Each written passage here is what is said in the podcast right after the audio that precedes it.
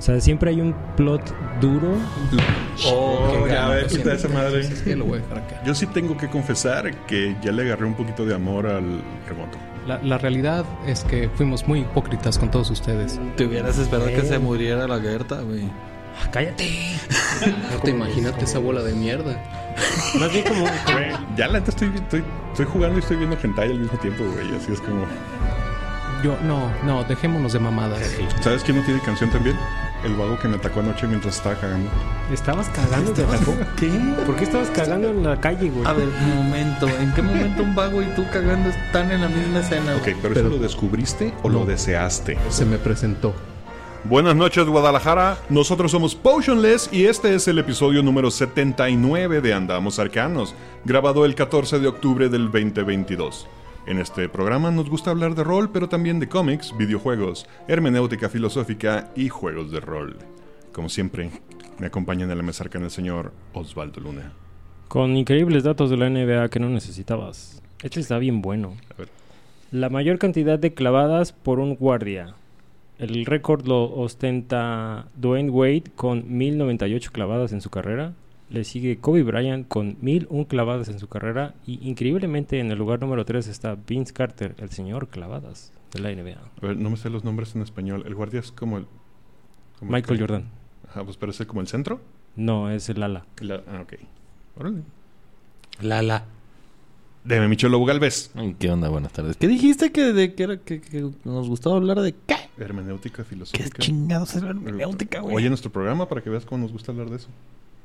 ¿De qué hablas? Esta vez no nos está con nosotros el Neandertal, pero nos mandó un bonito audio para que no lo extrañemos. Saludos, la banda arcana. Por acá sufriendo los retrasos de vuelos internacionales. Tenía muchas ganas de acompañarlos hoy y poder conversar con nuestro invitado especial, sobre todo dada la índole de su profesión. El primero de muchos, espero, con esta nueva dinámica que hemos logrado desbloquear. Esta semana les recomiendo la más reciente entrega de los oriundos de Múnich, Alemania, Color Haze, titulada Sacred. La catorceava estrella en una inmaculada carrera de más de 25 años. Espero lo disfruten tanto como su servidor. Nos escuchamos en el futuro. Chido la banda. Y yo soy Quetzal Revolver, muy contento porque hoy tengo el gusto no solo de presumirles que ya tenemos logística para contar con invitados a distancia, sino que estamos inaugurando esta modalidad con un invitado de lujo, compositor, director, geek y un gran amigo, el señor Miguel Almaguer. Bienvenido al programa. Ah, qué, qué gusto este, y qué honor ser el primer invitado y también he sido lienzo tuyo, entonces Ajá, es cierto, también. también, también. Qué sensual se escucha. Y, y, y nosotros podemos decir que Oh, no también hemos sabes. sido lienzos de él. Por... Sí. ¿Sí? Sí, todos. ¿Aplica? Sí. Unos lienzos de unos de otros a otros. Pura víctima en este programa. Eso. Y Somos hermanos de tinta. Sí, y eso, y eso que no está el Neandertal, que también es. También sería hermano de tinta. Si yo me tatuado a mí mismo, bien. ¿también soy hermano de tinta? Sí, señor. Oh, perfecto. Bien hecho. Y no podemos comenzar el show sin agradecer a nuestros patrocinadores oficiales, y ellos son Shaula, el Conde Duque Reyes, Monse, The Dead Die Club Ah, y Efrasila. Eso. Si tú quieres pertenecer a este cool y sofisticado grupo y además ayudarnos a pagar el internet para poder seguir haciendo este programa, solo tienes que ingresar a Coffee, eso es K-O diagonal F1, si vas a entender por qué lo hicieron así. Punto .com, diagonal, este, diagonal andamos arcanos y comprarnos un cafecito con tan solo un dolarito. Y ya con eso vas a ser patrocinador oficial de este programa. Pues lo hacen, lo hicieron así porque es café de un dólar. Coffee, uno. ¿Fee es uno? No, No, por el pero uno. no sé. Ya, déjalo en paz. Pero así, mi queridísimo Miguel, ¿cómo estás? Muy bien, este, algo nervioso porque yo creí que venía así, plan muy tranquilo, ya que vimos que todo esto está trabajado al nivel de hermenéutica filosófica. Dije, ah, caramba, Eh, esto, esto es mucho para... Bueno, este, no- este programa en particular no se va a tratar sobre eso. De hecho, este se va a tratar sobre ti. Antes de que nos platiques, porque, queridos podescuchas, realmente quiero que vean la calidad del invitado que, que tenemos el día de hoy. Antes, de que escuchen, piensen, pues. antes de que piensen que no han escuchado nada de él, déjenme decirles que si han escuchado los episodios de la segunda temporada de Andamos Arcanos, han escuchado una de las composiciones del señor, porque él es el encargado de haber creado la música del intro y la música de salida del programa. Y la verdad es que te quedó bien chingona. O sea, ahí nosotros fuimos el lienzo de Miguel. Es cierto. Sí, Y aprovecho para pedirte una disculpa por la cagada que hicimos poniéndole nuestras pendejadas encima. Sí, como lo del vago. Como el vago cagando. Güey, qué pedo con lo del vago. Pero, No, no, una vez, una vez que uno entrega, ya es. Tu pedo. Así como tú dijiste con cierta ilustración. ¡Uy! Sí, una vez que la entrego ya yo Ya no no sé yo no, ajá, no es mía. Para entrar rápidamente en materia, ¿me, ¿nos podrías platicar? Pues no quisiera que fuera brevemente, pero tan concisamente como tú quieras, ¿a qué te dedicas? Bueno, soy compositor. eh, hago música de, de varios cortes, desde música de concierto para la sala sinfónica. Este, mi gran pasión, la música cinematográfica, obviamente mucho para este, medios audiovisuales, publicidad, este, algunos programas radiofónicos, como bien dices, el honor de estar aquí este, semana a semana con ustedes.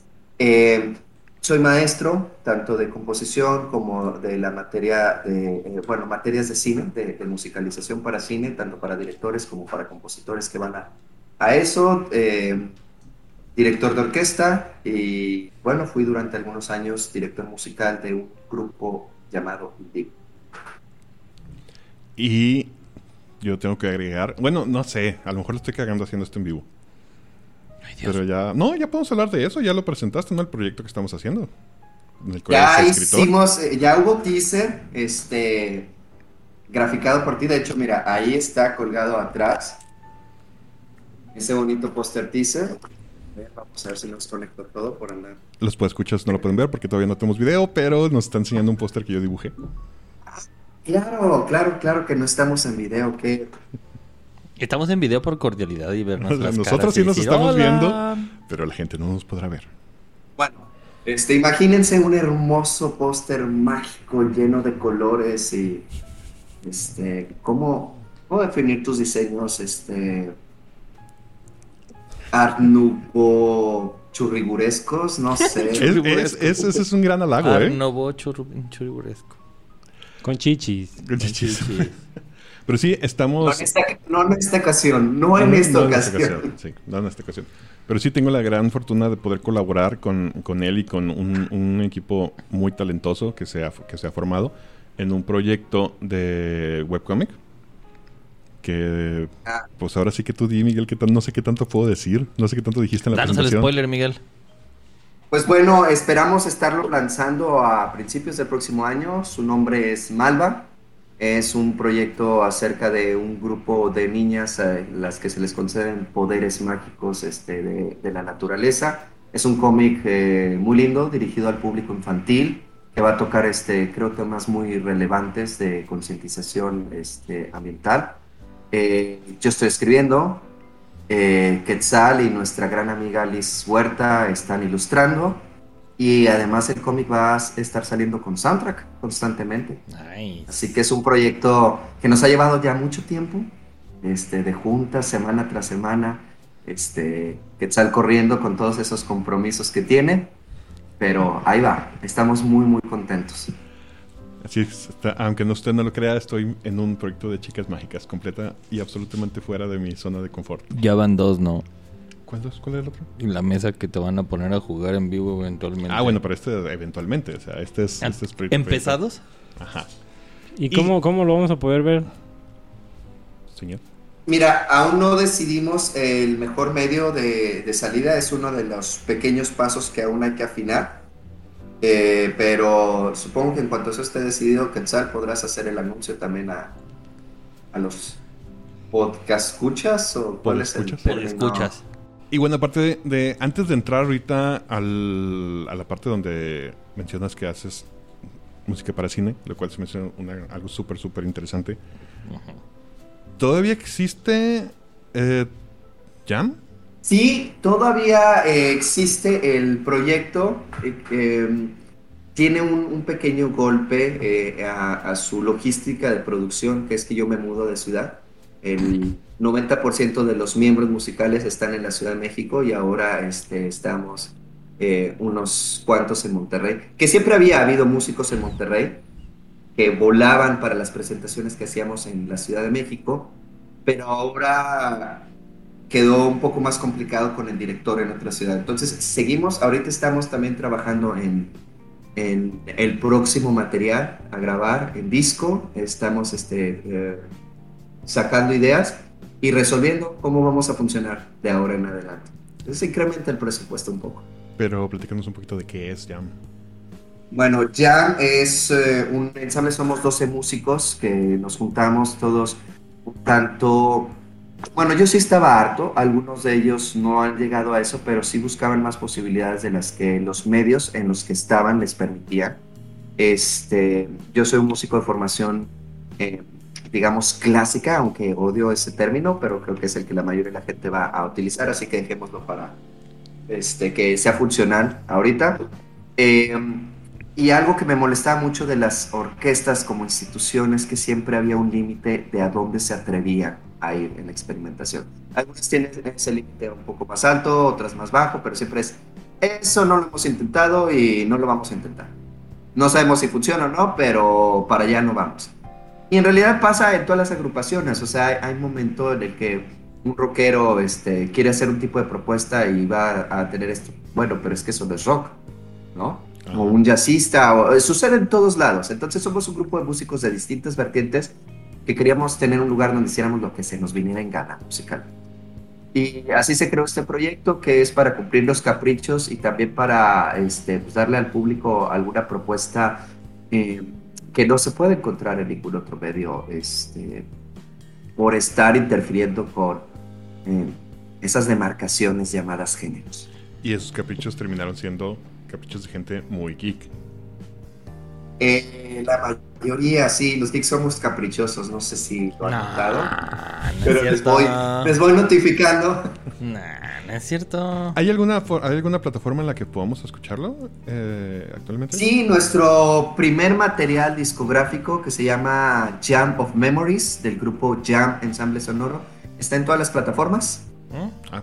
Este, al igual que al igual que este programa. Entonces, este, en la plataforma que usted esté escuchando este podcast, ahí mismo puede buscar. Vaya al buscador, escriba JM y dele. Y recientemente estuviste presentándote en eventos de cómics con uh, música de Harry Potter, ¿no? Sí, afortunadamente este año aquí en Monterrey hemos tenido la, la posibilidad con la gente que organiza tanto las fan parties como la, la combe de que eh, me dejen ir haciendo eh, cada vez eh, cosas más interesantes. Empezó este proyecto de dar recitales, ese, como bien dices, de Harry Potter lo hice yo solo al piano, que fue todo un desafío tocar esa música solo en un instrumento. Sí hubo un coro que, que me acompañó en algunas piezas para las, las icónicas partes vocales de Prisionero de Azkaban. Eh, tuvimos en la Fan Party el mes pasado de Saiyan Fest eh, música de Dragon Ball. Ok, ok, ok. Y este, estuvo fabuloso que Carlos II, que estaba de invitado este, a la combe, decidió subirse con nosotros y Ujú. cantar un rato. Ah, Algo qué no planeado, no ensayado, pero que fue muy divertido para, para todos. Y vienen próximos proyectos que creo que aún no puedo anunciar. No porque no quiera, sino porque no ha salido el anuncio oficial por parte de, Creo que esa es una de las cosas más... de los organizadores. Eso es algo de las cosas más frustrantes de los artistas que de repente... Oye, ¿qué estás haciendo? No te puedo decir. No te puedo decir. Y llega un punto en que realmente todo lo que estás haciendo no lo puedes decir. Sí. La, la nota triste del día hablando de Harry Potter es que murió Hagrid. Robbie Coltrane. Exacto. Robbie Coltrane. Sí. Un abrazo. Sí, sí, qué fuerte. Este, justo el, el día de hoy. Híjole, pues sí. Pero eh, sobre esto que decías de, de los artistas, además es que generalmente el 80, 90 o casi el 99% de lo que estamos haciendo son proyectos aún no revelables. Entonces, es muy frustrante. No, y aquí entra un poco ahora con todo, todo esto que estamos viendo con las series y sobre todo tantas adaptaciones que han suscitado mucha polémica y mucha gente, mm, perdón, muchas quejas de parte de la gente. Sí hemos notado como que hay esta noción como si todos estos proyectos se hicieran rápido. ¿Sí? Ah, sí. Y no, y de repente dicen, oye, sí, sí, ¿por qué sacaron este proyecto así? Si hace dos semanas acaba de pasar este suceso social que ahora lo hace como no, no políticamente correcto. Y dices, güey, porque los proyectos tienen años gestionándose. Yes. Y creo que de repente la banda no es como muy consciente de, esa, de, de ese pequeño detalle. Y luego está esta cuestión en que la universalidad se ha perdido, ¿no? Entonces, eh, el concepto de dejar que algo sea universal, siempre, siempre hubo cosas que en tal o cual lugar no eran lo más, este, ¿cómo decirlo? Pues no eran parte del imaginario o, o, las usos y costumbres, pero se entendía que, bueno, lo hace alguien de fuera y, y, y es válido, pero ahora asumimos eh, eh, que todos tenemos que estar siempre en el mismo canal, lo cual es, es, imposible. Claro. Es realmente imposible, pero... Me, me, llamó mucho la atención que hace un momento decías que no te gusta declararte como formación clásica. Confieso que yo sí te Eh. hubiera puesto en ese nicho, pero sí me gustaría saber por qué. Entonces, ¿Por qué no? Y, y cómo entonces te, te clasificarías. Mira, de entrada está la, la primera discusión que, que el periodo clásico de la música es un periodo que, que, este, se refiere a poco después del mediado del eh, 1700 Ujú. hasta mediados del 1800. O sea, esta es la época clásica. Generalmente cuando la gente dice música clásica está englobando barroco, clásico, romanticismo, impresionismo, posromanticismo, eh, un periodo, eh, eh, muchos estilos diferentes. Todo lo que Entonces es más eso- viejo del siglo XIX. ¿Perdón? Todo lo que es más viejo Ah. del siglo XIX. Así es. Entonces, eso es complicado porque de repente, es que la música clásica es eh, súper culta porque, no, en realidad estás hablando de muchas músicas distintas a las que le estás poniendo un, un nombre, pero son muchas músicas. Entonces, eso se me hace co- ah, conflictivo. La otra parte, eh, y eso me, me causa un poquito más, este, eh, ¿cómo decirlo? De cuidado al decirlo, es el elitismo que se le da a ese mote clásico. Ah. La verdad es que cuando Mozart compuso lo que compuso, lo compuso para que se tocaran en las pedas de la nobleza.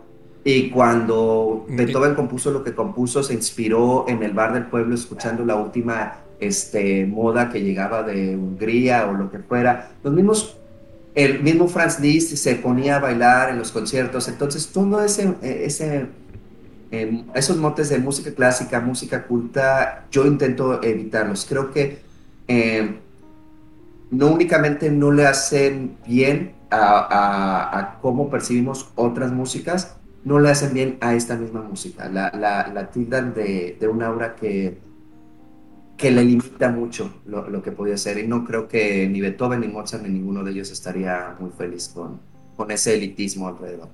Y como, como mencionabas, es esta batalla de los géneros, es uh, una batalla sin sentido porque como dices, Machín. es música, deberías de disfrutarla como lo que es música, más allá de decir, ah, es que es este tipo de música o es este género musical. Sí, pero se va a convertir en algo un poco difícil Sí. decir, ¿qué tipo de música te gusta? Mira, Pues me gusta música. 125 este, beats per minuto, con muchas guitarras y, y coros. Que conozco gente así.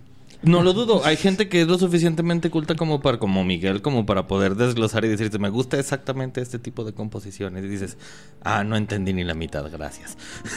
Lo cual me lleva a otro proyecto tuyo que no hemos mencionado, que sí soy muy fan, y es tu canal de YouTube, donde explicas esta y muchas otras cosas. Yesor. Bueno, yo ahí tuve el honor de que la entrada y la salida fuera decorada por otra imagen tuya. Fíjate que, que ese es un proyecto que hice en su momento porque no había muchos eh, canales en, en, en, aquel tiempo en español que estuvieran hablando de cosas a manera más allá del chiste. Ajá. En un momento en que todos los que eran este, youtubers en español era nada más ser graciositos. Aunque algunos trajeran información, algunos trajeran mejor contenido, no pasaba de ahí, no, no, no había tanto contenido este, informativo meramente informativo. Y, y, a la y fecha, empezó como... ¿Perdón? Perdón, a la fecha todavía es muy poco. Realmente tú y otros cuatro aparecen dentro de los primeros en las listas, junto con personajes de España. Pero son realmente pocos todavía los que ejercen un video instruccional de, ah, y así es como se construye este tipo de música, y así es como se hace esto. Y- y lo cual está muy bien. Muchas gracias por eso. Sí, este, afortunadamente ya hay y creo que cada vez hay más y hay algunos que lo están haciendo de manera excelente. Entonces, yo la verdad he dejado el, el canal de YouTube, uno por tiempo, eh, ustedes saben todo el tiempo que lleva a producir, este, por más que digas, va a ser un video sencillo, esta vez no voy- siempre te lo dices, esta vez lo voy a hacer sencillo, esta vez no me voy a complicar, te llevó tres días, este, em, desde investigar, escribirlo, eh, organizar, producir. Ah, bueno, yo estoy contando mi tiempo. Ah, eh, he tenido la fortuna de, de contar con el apoyo de Parcamex como editor todo este tiempo. A él le lleva, no sé, otros dos días estar trabajando con, con este material. Entonces yo lo he dejado por eso y ahora que hay gente que lo está haciendo también, sí he decidido ya, este, me dedico a lo mío, que es estar creando. Afortunadamente, eso que me preocupaba antes de que no había difusión de este tipo de temas, ya, ya, este, y si quieren, pues mencionamos gente que lo está haciendo muy bien, pero son fáciles de encontrar también. Ya, ya si lo buscan en español, quiero buscar cualquier cosa de música, ahí sale. Creo que lo que mencionas de que todo esto mundo que le mete este como tono de comedia a pesar de que su contenido sea realmente informativo se ha convertido como una o sea está chido hay, hay, hay varios que yo que yo consumo sí pero sí entiendo que es esta muletilla necesaria para hacer que la gente se quede y que de repente el tema que puede llegar a ser muy denso y pesado pues sea más ligero sin embargo, con tu canal este, en particular, creo que sí lo aterrizabas muy bien, porque incluso yo, que soy un completo ignorante del tema, había cosas que sí de repente se ponías muy técnico y, de y- y te tenía que preguntar.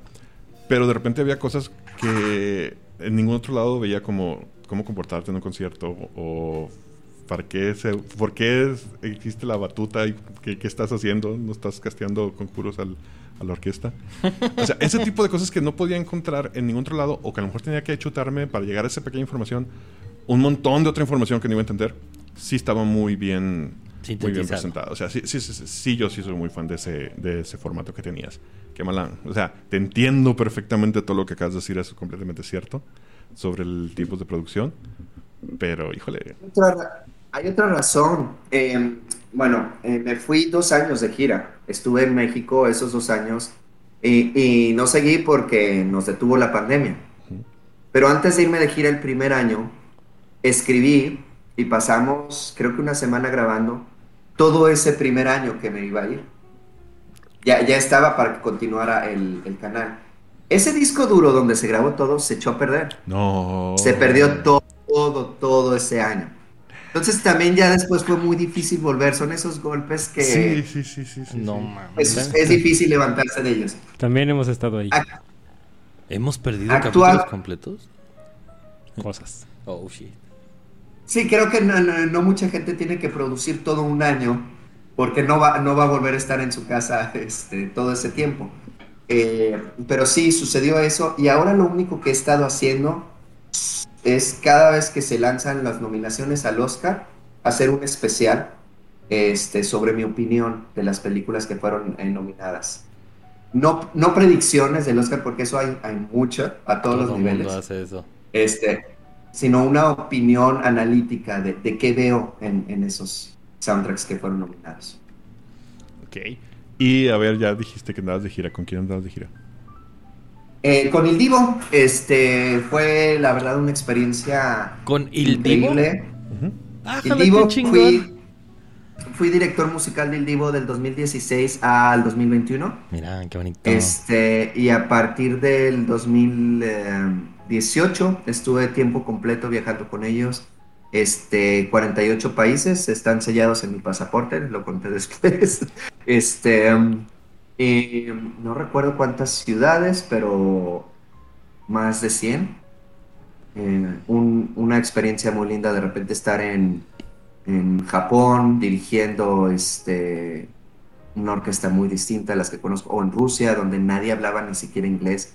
Era imposible comunicarse más que ahora sí, 100% técnica de batuta, tenía que funcionar. Eh, muy, muy gratas experiencias y muy buenos amigos alrededor del mundo. Digo que como dato de trivia, en una de esas veces que tu gira tocó aquí Guadalajara, amablemente me, me, me- me diste una cortesía para ir a verte, pero el imbécil de yo llegué justo antes de que cerraran la puerta. Ya habían cerrado taquilla, Oh. entonces no alcancé a entrar. Esto fue en el auditorio Telmex, Oh. que aquí queda bastante lejos y sabemos que, bueno, los que conocen Guadalajara saben que hay muy poca civilización alrededor del auditorio Muy Telmex. poca. Como Sí, esta es- vez, es difícil. el plan era ir a escucharlo y después venirnos al estudio a tatuar. Pues me tuve que echar tres horas afuera del auditorio Telmex en la noche. ¿Y no que salía. escuchaste ni tantito? No, pues no, nada, no soy ni madres. Me la pasé. le dije a unos tacos que estaban ahí, güey, voy a cenar aquí. Hay pedo si me quedo tres horas a esperar a que, a que salgan. ¿Me dejas conectar mi teléfono? Pero sí, después ¿Tiene salimos. wifi, señor de los tacos? Y me esperó a ese, ese concierto. Además, salí muy tarde porque después del concierto era el segundo concierto de inicio de la gira. Entonces, hubo una junta estratégica para discutir varios asuntos que se estaban dando. Este, siempre es en los primeros conciertos donde salta todo. Entonces, además, tuvimos esa junta que, que me tuviste que esperar aún más de la duración del concierto, pero llegamos a tu estudio. Y creo que en 20 minutos se tuvo que hacer todo porque Ah, yo tenía que estar en el hotel para Sí, que saliéramos al aeropuerto inmediatamente a la siguiente ciudad. No es problema para Quetzal la impresora láser. Sí, entré, entré en modo impresora. Entonces, ay no. Sí, ahí Para está, ahí está. los que me ven ahorita, ahí está.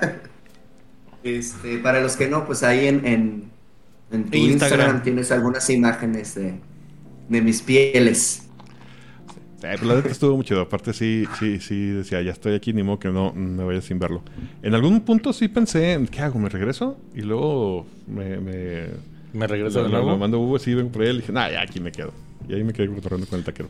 Oye, Mike, una pregunta. Ya hablaste del trabajo que hiciste con Il Divo. ¿Con quién más en la industria musical te has topado o has tenido el placer de trabajar?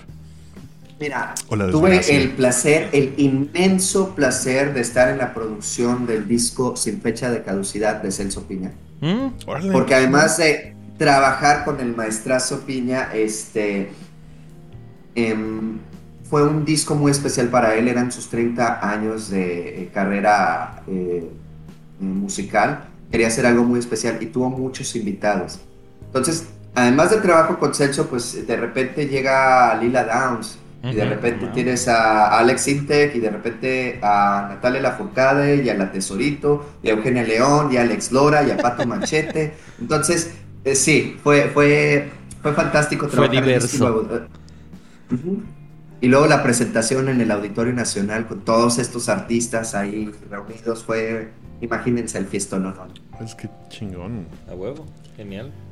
Y en tema de películas, ¿algunas que nos puedes decir que en las que hayas estado?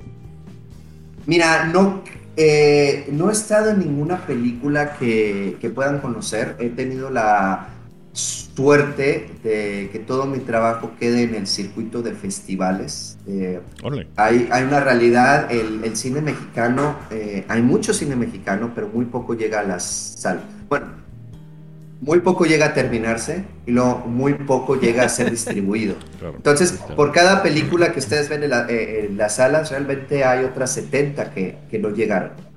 Sí. Muchas de ellas hacen su circuito de festivales y, y ahí desaparecen. Y me ha tocado esa suerte. Una de ellas, la que apuntaba este, a hacer mi primer gran lanzamiento comercial, nos tocó estar en el Festival de, de Guadalajara, ahí abrimos y ahí cerramos. El público nos odió, la crítica nos masacró. ¿Por qué? Fíjate que fue algo era? muy chistoso. Fue una película, este, en ese entonces estaba Felipe Calderón como candidato Oh, vaya. cuando hicimos esa película. Y el, el director de la película veía en la personalidad de Calderón algo que no le latía. Así que hizo una película futurista en ese entonces, donde Calderón ya era presidente eh, México estaba desbordado en crimen, eh, secuestrado por el narco y el ejército en las calles. De esto se trataba la película en ese entonces y cuando la estrenamos, los periódicos fue así de... Recuerdo uno que decía lo altamente inmoral que es la gente de Monterrey al pensar esto del candidato Calderón. Pero bueno, la, la- Wow. nos masacraron. Pero esa es la historia de. México que se pinches quejan. Puta madre. Bueno, qué mal pedo. Chale. Sí, sí, sí. Ya lo que mencionas es bien cierto. Just- curiosamente, al- yo conocí, bueno, nos conocimos algunos de los miembros de Potionless precisamente en un estudio de cine donde estuvimos trabajando y prim- que primero fueron cortometrajes. No sé si algunos recuerdan a Batallón 52 Sí. y todos los cortos que salieron, que luego se convirtió en Caxan y salieron un par de películas de las que no hablaremos. Ni Este, juegos que tampoco. Pero todos, todos, o sea, lo- los miembros de Potionless que, que que a los que me refiero es- han estado siempre muy activos en el circuito de cortometraje en México y hay una producción constante que, como dices, no sale de festivales y viven de eso, de, de los premios de los festivales, de la exposición que esto les da. Obviamente, pues, todo artista tiene que hacer un poquito de trabajo comercial también. Este, pero para toda la gente que de repente dice, no, es que en México no se produce, no se produce nada. No, sí se produce, no llega a tu Cinépolis VIP, al que, no- al que, del que no sales. No tenemos grandes casas productoras que inviertan en la distribución como si fueran obras de Hollywood. Pero tenemos aquí el Cineforo, por un lado, que el cual deberíamos visitar más seguido. Es, Sí, hagámoslo. es que la verdad, pelear contra esos gigantes de distribución, o sea, eh, pensemos en lo siguiente. Hollywood sabe que van a sacar la película en seis años y ya tienen las mejores fechas, las mejores pantallas, las mejores Claro. salas. Entonces, al cine mexicano le queda las peores fechas en las peores salas. Este, em, son condiciones muy difíciles de, de competencia y la, la mayoría de las películas no, no pueden este, subsistir con ese lazo al Hollywood. Claro. Oye, y dices que andan, has viajado por todo el mundo prácticamente. ¿Hay alguna parte Sí, donde- me faltan lamentablemente que lugares que quiero ir. Eh, India, este, nuestro, nuestra parte del tour por Medio Oriente se canceló porque recordarán a principios del 2020 parecía que Trump se iba a, a poner a los golpes con Irán. Ya había mandado portaaviones y todo, eran las fechas en que teníamos que ir allá y No, un día, un día antes de tomar nuestros aviones hacia Dubai, eh, cancelamos todo por motivos de seguridad. Entonces me falta India, este, gran parte de Medio Oriente y ya. Te pregunto porque, bueno, dicen que nadie es profeta en su tierra y yo siempre he mencionado que tengo la suerte de, de tener amistad y, y colaboración con grandes artistas que son famosos entre artistas, que no necesariamente el público los conozca, aunque sin saberlo conozcan su obra. ¿Hay algún país donde hayas recibido eh, algún, algún- este tipo de... Sorpresa agradable. Ajá, o sea, de esa recepción más cálida que aquí en México, que tú digas, no mames, aquí sí nos ubican? Mira, eh, es en un estrato muy específico porque la verdad es que eh, el- las audiencias mexicanas son muy buenas audiencias y, y cualquier artista de- del mundo te, te lo dirá. Entonces, el, trato en México es, es, es magnífico eh, y, y no me quejaría. Pero hay una parte que sí noto una diferencia eh, grande que es la cobertura que puede haber en medios. En otros lugares hay más este, medios culturales. Eh, el espectáculo no se trata nada más de los blockbusters y de los chismes, sino que tiene toda esta parte de, de otros tipos de músicas. Entonces sí ha habido más apapacho por parte de los medios porque hay más lugares donde pueda suceder. No es porque México no quiera, pero no tenemos ese tipo. En las estaciones de radio en Estados Unidos cubren este, géneros muy distintos. Hay estaciones de jazz y estaciones de este, música de concierto y estaciones de country, estaciones, hay de todo. En México básicamente son las estaciones eh, noticiosas, las de rock pop y este, ¿cómo decir? Las de géneros más tradicionales. Los más vernáculos. Ajá. Regional. Y son tres corrido- tipos de corrido y se tumbado. acabó.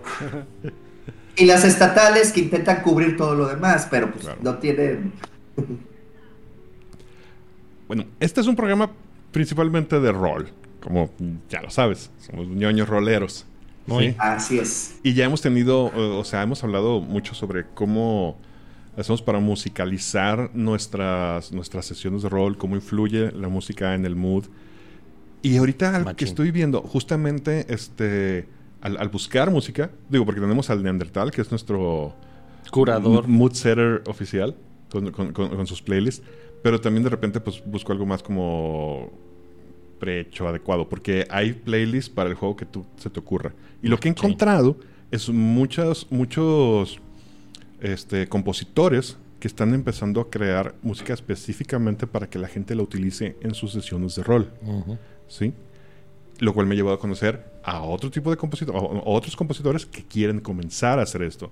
Entonces, me encantaría aprovechar que estás aquí para ver si nos pudieras platicar un poquito de tu proceso, que en este caso no sería para sesión, para sesión de rol, sino para, para películas, para no sé si cómo se maneje, si, si, si haces para la película. Creo que la pregunta sería- Para, tu- para una escena. Ajá. ¿Cómo musicalizas una escena? O sea, te presentan una escena, ¿cómo empiezas a decir, ok, así se va a armar? Si quieren, me voy un poquito uh, atrás a cómo yo suelo trabajar con los directores. eh, de ejemplo, eh, con, con varias. eh, a través de los años he ido creando mi pro- propio proceso que me sirve. Muy basado en los procesos que leí de, de Hollywood, pero adaptado a las realidades que vamos viviendo, más las experiencias, etc. Mi primer condición para trabajar con una película es no quiero saber nada de ella hasta que la vea. ¿Por qué? Porque el guion no es la película. Ah, ok, ok. Era lo que Lo que el director hizo en set no es la película, son pacientes distintos. Entonces quiero conocer al paciente que realmente voy a tratar o con el que voy a trabajar. Eh, no, no quiero tener ideas eh, preconcebidas que luego me ensucien eh, lo que podría eh, estar aprovechando. Veo la película, eh, pido que no esté el director presente, porque Por generalmente si el director está por ahí, este empieza, es que yo aquí quería esto, es que Ajá. buscaba, pero no, no quiero nada de eso. General- soy muy metódico, tengo mi cuaderno. jodiendo. Exacto, tengo, ah, no, no, no tengo uno por aquí, pero tengo un cuaderno donde voy apuntando de un lado todo lo que voy pensando, sintiendo, este, dudas, lo que sea de la película.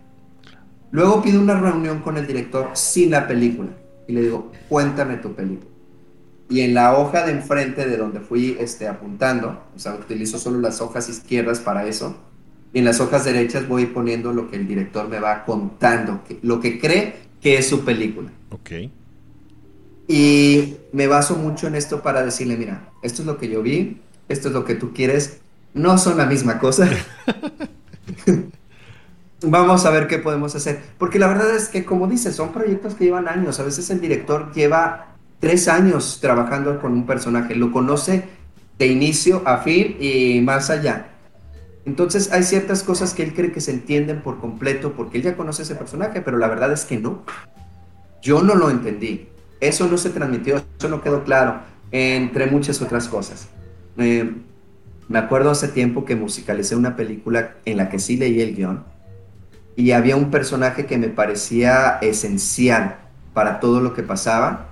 Hice el tema de ese personaje e iba a ser el eje por el que iba a mover toda mi música. Pues en la edición ese personaje desapareció.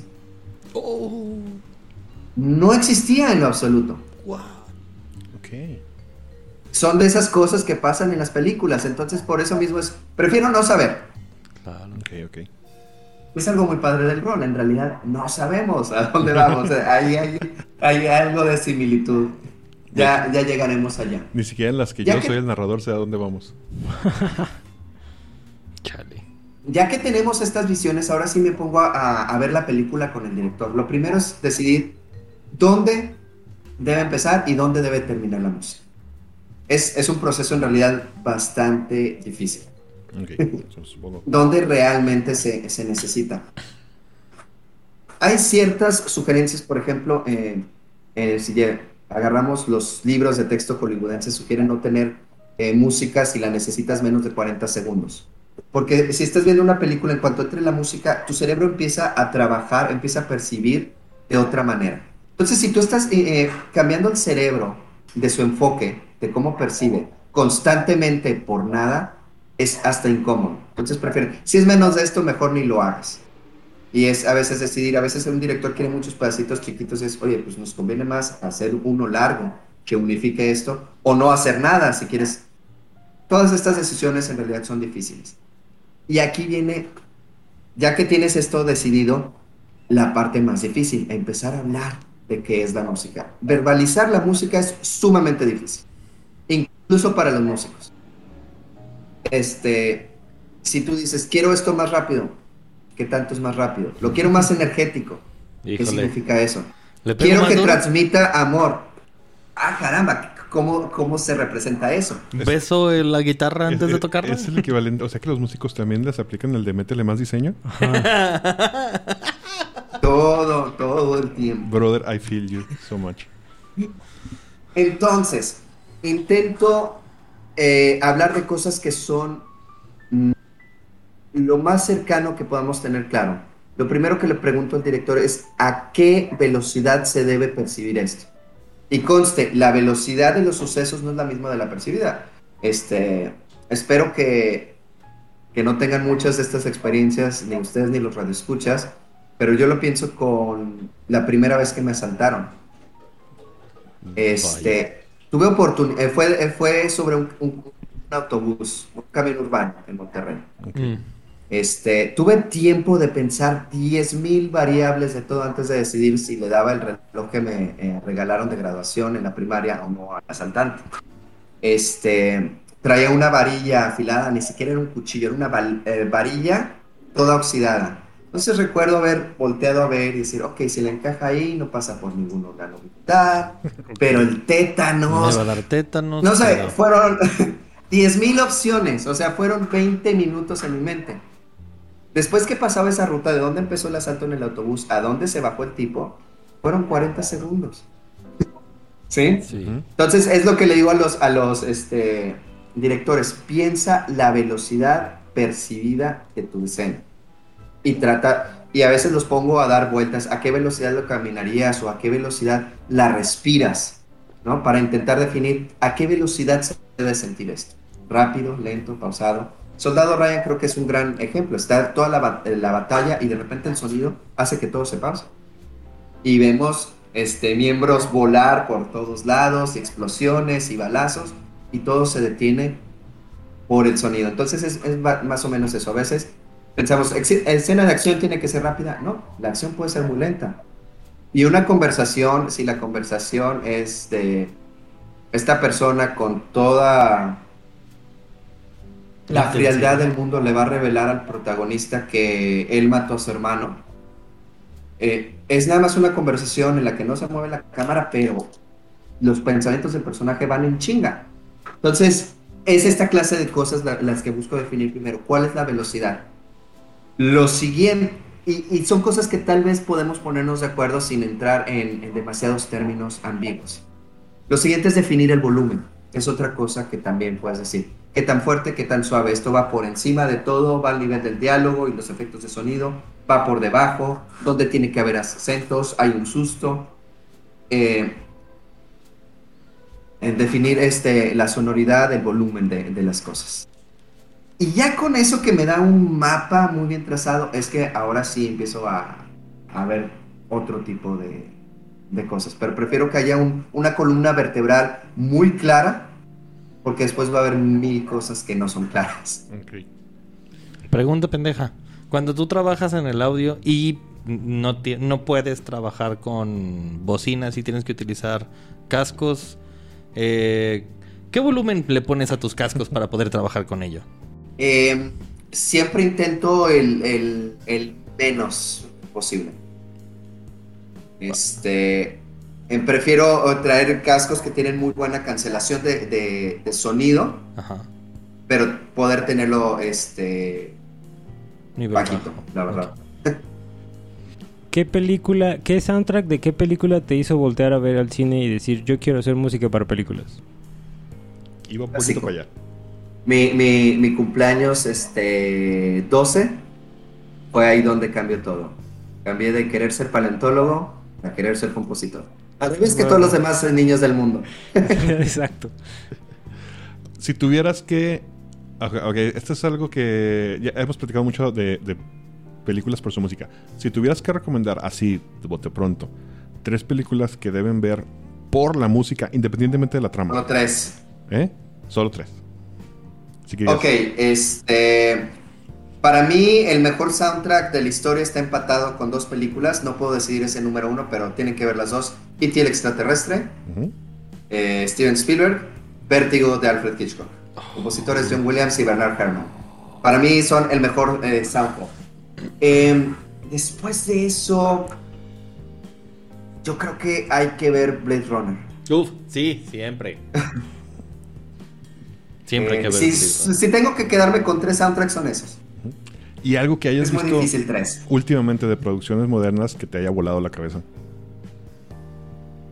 Algo que haya visto últimamente que me haya volado la cabeza. No importa si Eh, es eh, serie, película, disco. ¿Sabes? Que realmente no. Y creo que, que lo malo. No quiero decir que no hay gente creativa porque eso es imposible. La creatividad es, es lo que nos hace humanos y, y es imposible que existan humanos y, y no sean creativos. O sea, eso no existe. Pero la masacre de la indus- industrialización que está habiendo y la limitación a propuestas sí ha sido extremadamente nociva. O sea, realmente desde Inception, todo se volvió el soundtrack de Inception.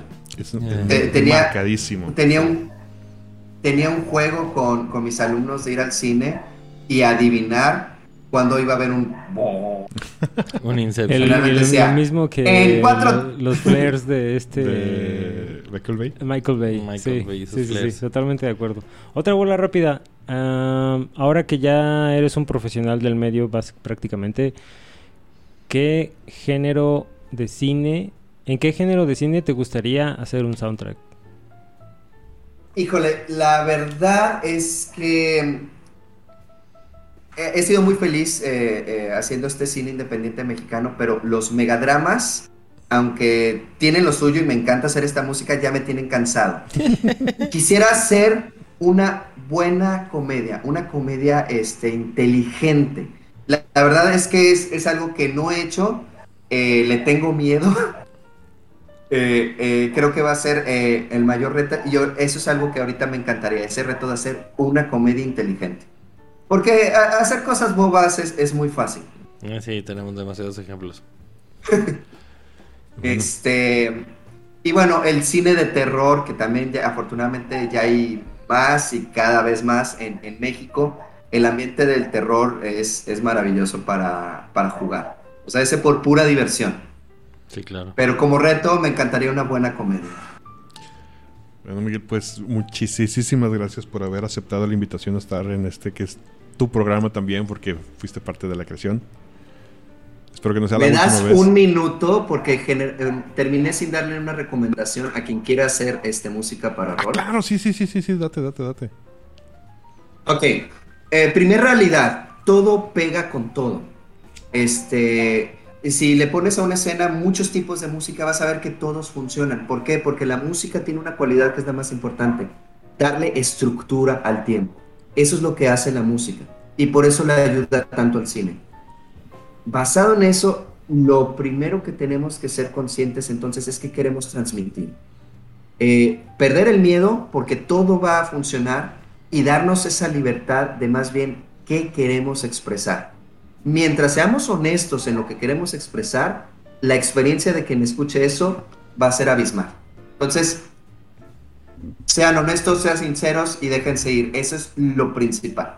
Última pregunta, este, un libro que recomiendes de ya sea un autor, un creador de este soundtracks o algo de material para ilustrarte más acerca de construcciones, de escenas, por ejemplo, de, musicalización de escenas para cine. Mira, eh, las recomendaciones que les doy a todos mis alumnos siempre es escucha todo, escucha lo más variado que puedas. En realidad, este, la mente se crea con posibilidades y entre más diversas sean tus posibilidades, este, auditivas, más eh, inmensas van a ser tus eh, posibilidades. Eh, no creo en que exista un género mejor que, el otro. Eh, incluso si existiera, eh, siempre pongo esta analogía, si encontramos el alimento más nutritivo del mundo, si solo comieras eso te desnutres. El, cuerpo se nutre de una variedad de cosas, así también la psique, el alma, como quieran decir, del humano. Entonces, primero eh, todo, mucha variedad, buscar siempre posibilidades.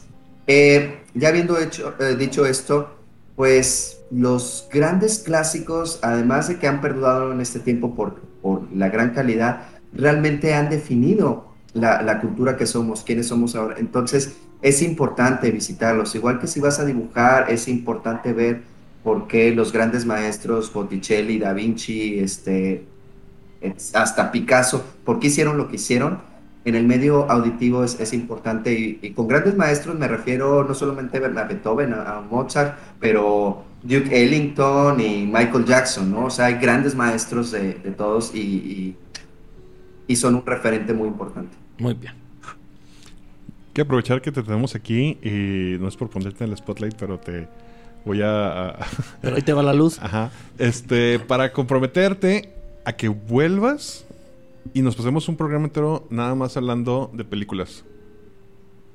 Yo encantado, el cine es, es mi pasión y si el público lo pide, aquí estaré. Me parece perfecto. Pero el programa es nuestro, no del público. Es del público. Pero bueno, entonces, es... antes de despedirnos, quiero dar de nuevo las gracias a nuestros patrocinadores. Este, ellos son Shaula, el uh, Conde Duque Reyes, uh, Efrasila, uh, Monse Gómez y The Dead Diet Club. Monse Gómez, dije. Monse Ramos. Monse, Ramos. Ramos. Perdón, Monse, perdón. Monse Gómez. Sí. Esa es la cuestión. Gómez Ramos. No, no es no, Gómez. No, no, no, no, no, por ningún lado. No, perdón, Monse, no. Perdón, Monse. Te estaba confundiendo. Conmigo estuvieron el señor Osvaldo Luna. Uh -huh.